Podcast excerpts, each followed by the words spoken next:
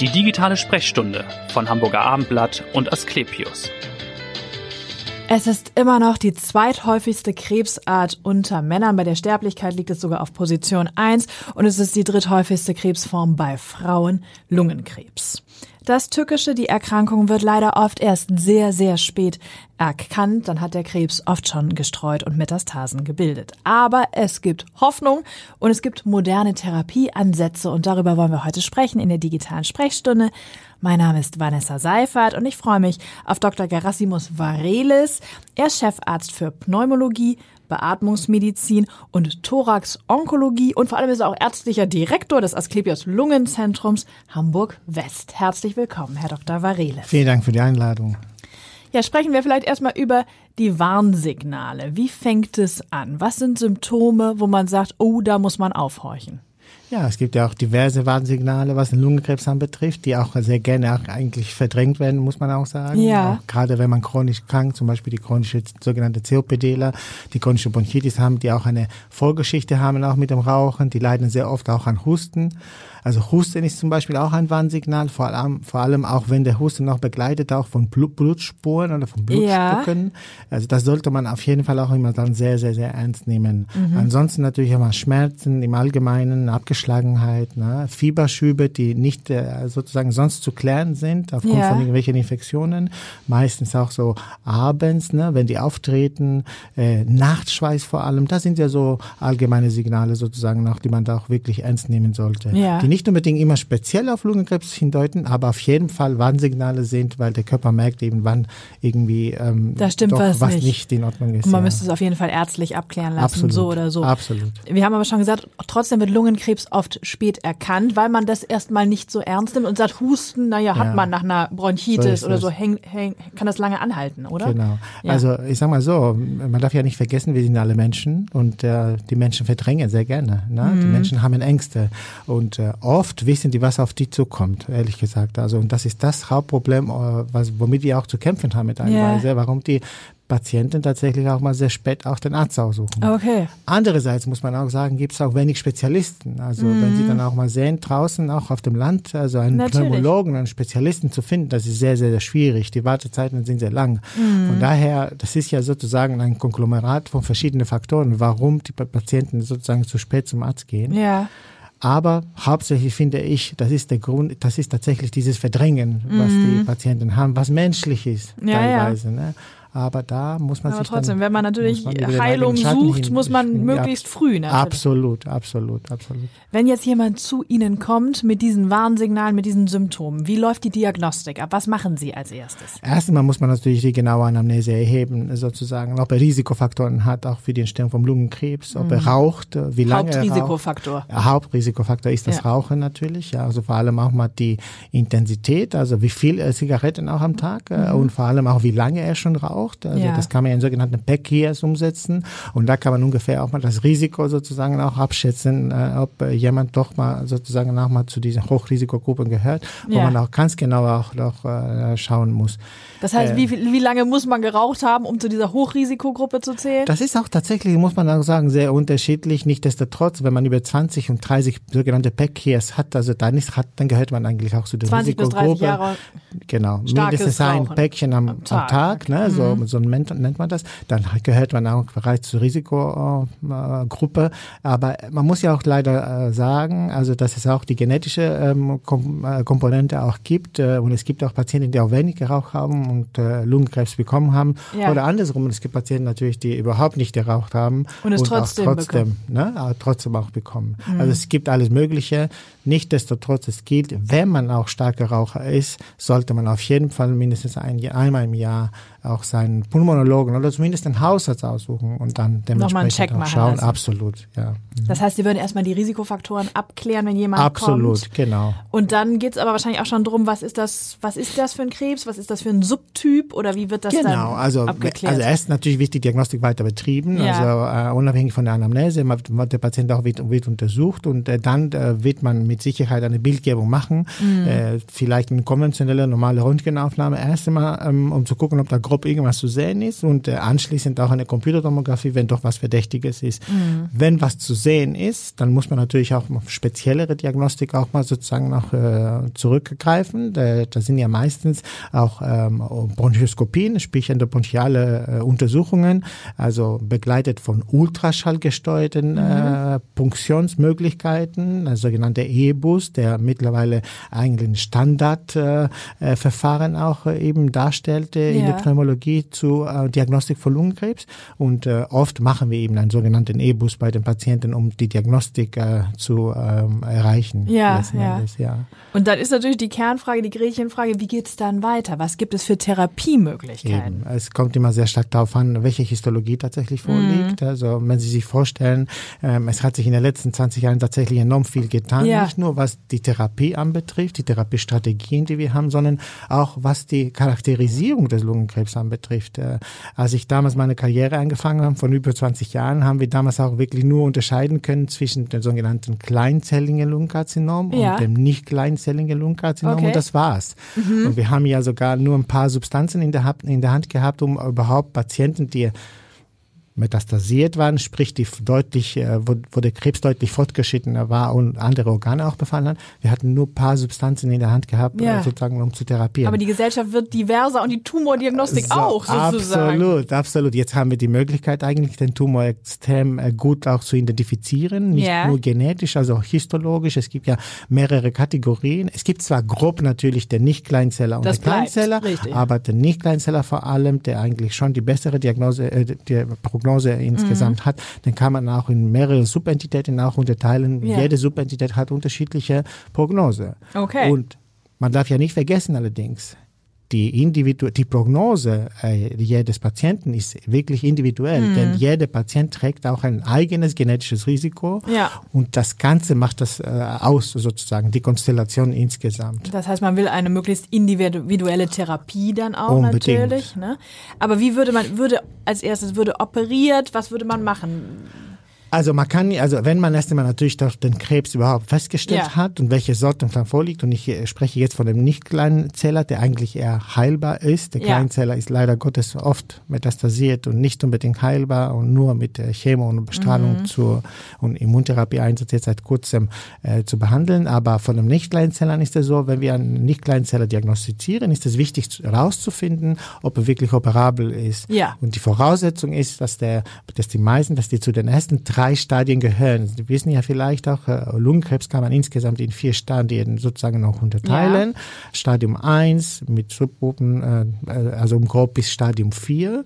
Von einem Stadium 1 bis 3 kann man eigentlich den Tumor heilen. Da hat man Heilungschancen, ja. indem man primär operiert okay. oder vielleicht sogar bestrahlt bei Stadium 3 in Kombination auch mit Immuntherapien. Bei Stadium 4 kann man leider den Tumor nicht heilen, aber das okay. Ziel ist eben, den Tumor zu chronifizieren. Mhm. Ja, also das heißt, den Tumor so lange zu behandeln, wie es geht. Stillzuhalten. So ist es. Stillzuhalten oder sogar, den kann man auch sehr gut auch zurück äh, verdrängen. Ja. Äh, dass das gelingt uns auch sehr gut in, in Anbetracht der, der Riesenstrategien, äh, Palette, die wir haben ja. sozusagen.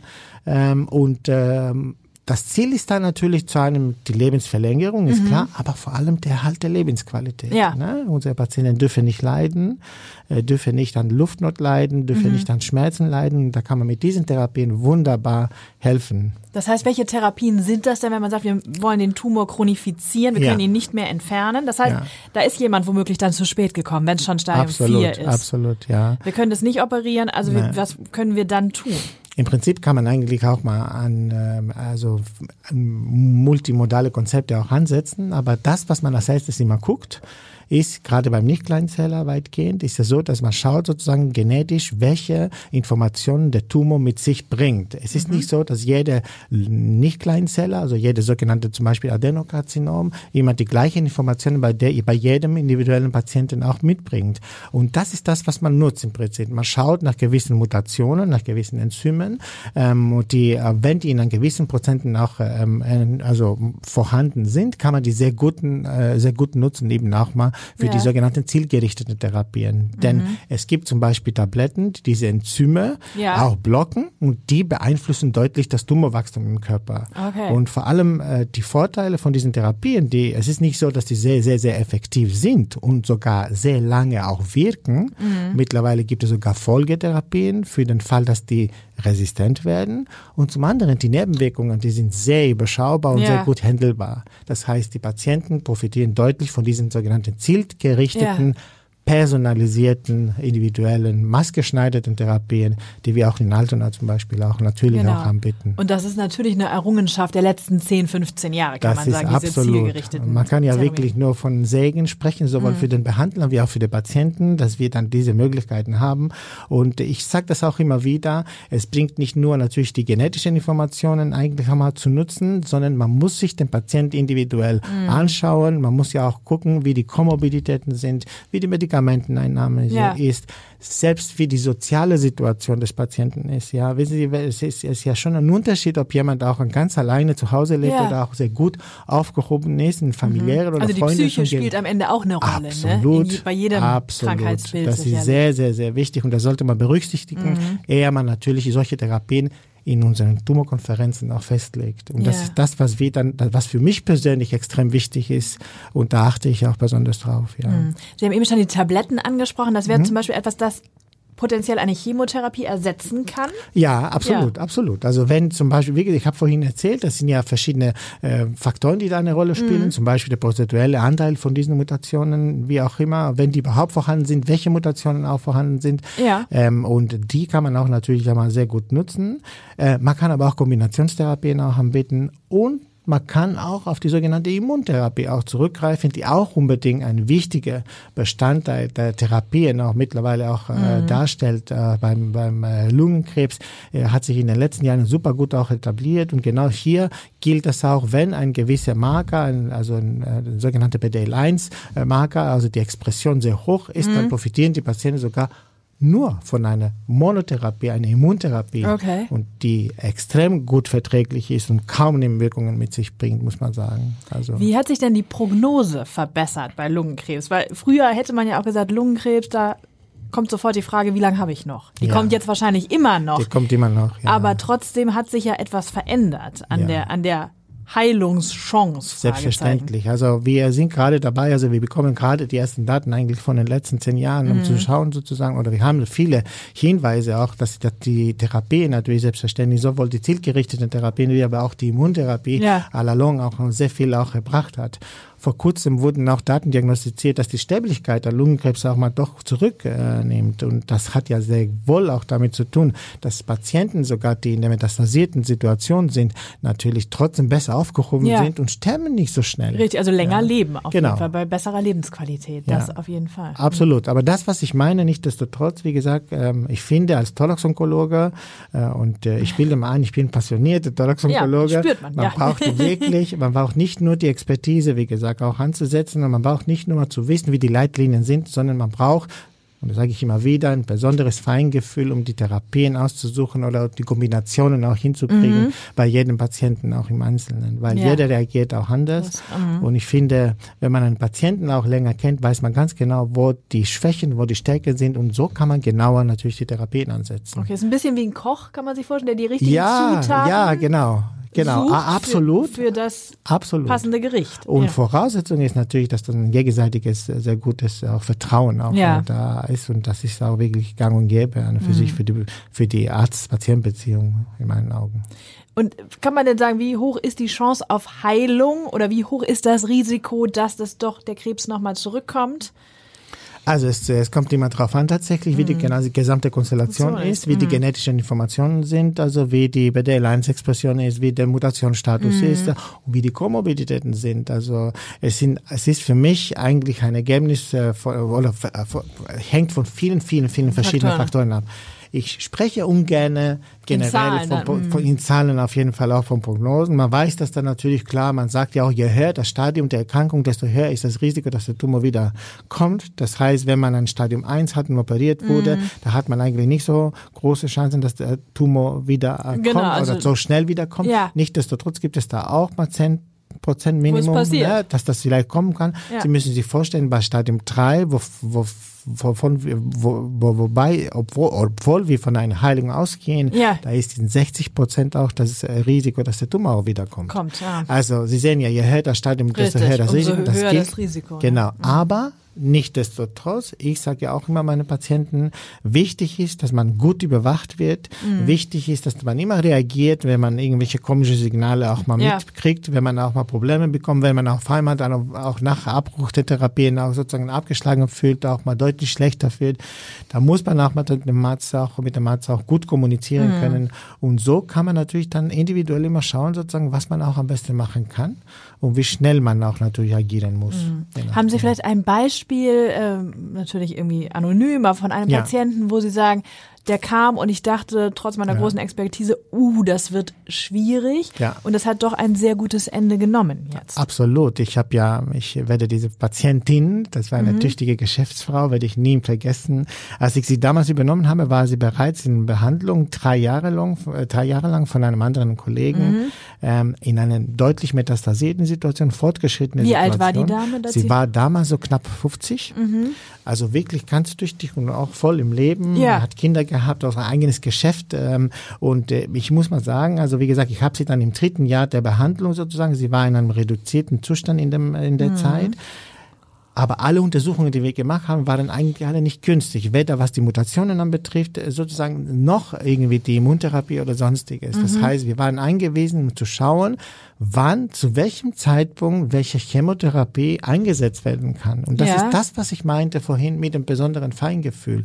Man hat, also ich habe die Patientin auch mal sehr gut auch überwachen können. Ich habe Ja. mit ihr dann sehr gut auch sprechen können. Ja. Wir haben sofort gesehen, wann wir sozusagen eine Therapie anfangen können, wann wir wieder abbrechen können und wann wir wieder vielleicht die Mutationen erneut bestimmen können. Ja. Denn man muss ja nicht vergessen, man darf ja nicht vergessen, nach einer gewissen Zeit und gerade wenn man mehrere Chemotherapien gegeben hat, dann ändert sich auch oft diese Mutationsstatus, Mhm. sprich diese genetische Informationen von dem Tumor. Und es ist nicht verkehrt, dass man dann vielleicht dann alle zwei Jahre auch nochmal guckt. Okay. Und so konnte die Patientin, muss ich sagen, extrem glücklich mit einer sehr hohen Lebensqualität sieben Jahre sehr gut überlegen, Okay. überleben, obwohl sie nicht die günstige Konstellation hatte, Hatte, mhm. Tablettentherapien zu bekommen und so weiter. Und ich muss sagen, ich denke immer noch zurück, ich habe immer noch Kontakt zu der Familie, Ja. die äh, mir damals auch sehr, sehr ans Herz gewachsen ist. Natürlich, Äh, wie ja. fast jede Patientin, die ich behandle. Und ich muss sagen, da war ich sehr stolz drauf. Und wissen Sie, wenn man dann weggehen muss, dass jemand natürlich leider Gottes doch ähm, sich verabschieden Ja. muss, dann muss man auch bereit, auch so zu unterstützen, dass man diesen Weg auch gut geht. Ja, ja. Und da, dafür sind wir ja auch da. Da, das ist äh, schön zum Abschluss. Vielleicht nochmal zu Ja. Ihnen persönlich Ja. jetzt zum Schluss. Warum sind Sie Arzt geworden? Warum Thorax-Onkologe? Man merkt, dass Sie dafür ja, brennen, dass das Ihr, absolut. Ihr liebster Absolut. Fachbereich auch ist. Aber warum der Wunsch, Arzt zu werden? Also der Wunsch, Arzt zu werden, das war so ein bisschen das Klischee. Ich war der beste Schüler in der Schule in Griechenland. Ich bin in Griechenland groß geworden Ja. übrigens. Und da, das war ja klar, ja, du musst ja unbedingt Arzt studieren. Am Anfang habe ich gedacht, na ja, ich muss mal gucken. Aber Ja. mit der Zeit muss ich sagen, also habe ich die Idee auch wirklich umso mehr gemogt. Und beim Studium habe ich extrem viel Spaß gehabt. Mhm. Das war in ich Griechenland dann auch, dass Sie Nee, studieren? nee, nee, das habe ich habe hier in Frankfurt, also in Frankfurt, Deutschland, in Frankfurt mhm. studiert. Habe ich meine Frau auch kennengelernt. Auch Ärztin so ist es auch. Ärztin, Ja, genau. Aber es war, es hat extrem viel Spaß gemacht, Mhm. ähm, obwohl ich auch mein Studium selber finanziert habe. Also sprich, ich habe auch äh, als Krankenpfleger gearbeitet. Okay. Das hat extrem viel Spaß gemacht und ich, das ist das, was ich auch meinen Studenten auch immer wieder gebe. Mhm. Verlieren Sie die Leidenschaft an diesem Beruf, egal wie, wie schwierig und, und wie, wie ähm, äh, kompliziert der Alltag Ja, ist. ja. Und das ist auch so heutzutage. Man darf die Leidenschaft wirklich und die Liebe zu diesem Beruf nicht Ja. verlieren und vor allem die Patientennähe nutzen, weil vom Patienten kriegt man so viel zurück. Ja. Da kann man so viel Kraft auftanken äh, und da kann man eigentlich nur wieder glücklich weitermachen. Das ist sehr Ja. schön. Was tun Sie, wenn Sie nicht in der Klinik sind? Ja, ich bin ja, ich spiele gerne eigentlich auch Gitarre, ich Okay. lese gerne, ich lerne gerne Sprachen. Das Ja? ist ja auf, das ist mein Favorite. an Was machen Sie? Welche ja. Sprache lernen Sie Also gerade? ich optimiere gerade mein Persisch. Oha. Meine Frau ist Perserin. Äh, Ah, ja. genau. Das ist auch nicht ganz einfach, glaube Ja, ich. Ne? na, ja, aber Ja, ma, wenn gut. die Liebe dazwischen ist, dann, sagen, muss haben man Sie ja auch, die- haben Sie die beste Lehrerin. Mühe geben. Ne? Beste Lehrerin. Aber ansonsten auch natürlich mal mit Englisch und Englisch sowieso, aber mit Französisch und äh, Spanisch, äh, da bin ich ja dabei. Also es ist ja alles, macht ja auch viel Spaß. Es wird nicht langweilig bei Ihnen. Nee. Das hört man Soll schon. auch nicht. Soll auch nicht. Vielen Dank, Herr Dr. Gerne Vangelis, dass Sie da waren und so wunderbar aufgeklärt haben und ein bisschen Hoffnung auch gemacht haben bei der Diagnose Absolut. Lungenkrebs. Und hören Sie gern wieder rein in die nächste digitale Sprechstunde. Vielen Dank. Weitere Podcasts vom Hamburger Abendblatt finden Sie auf abendblatt.de slash podcast.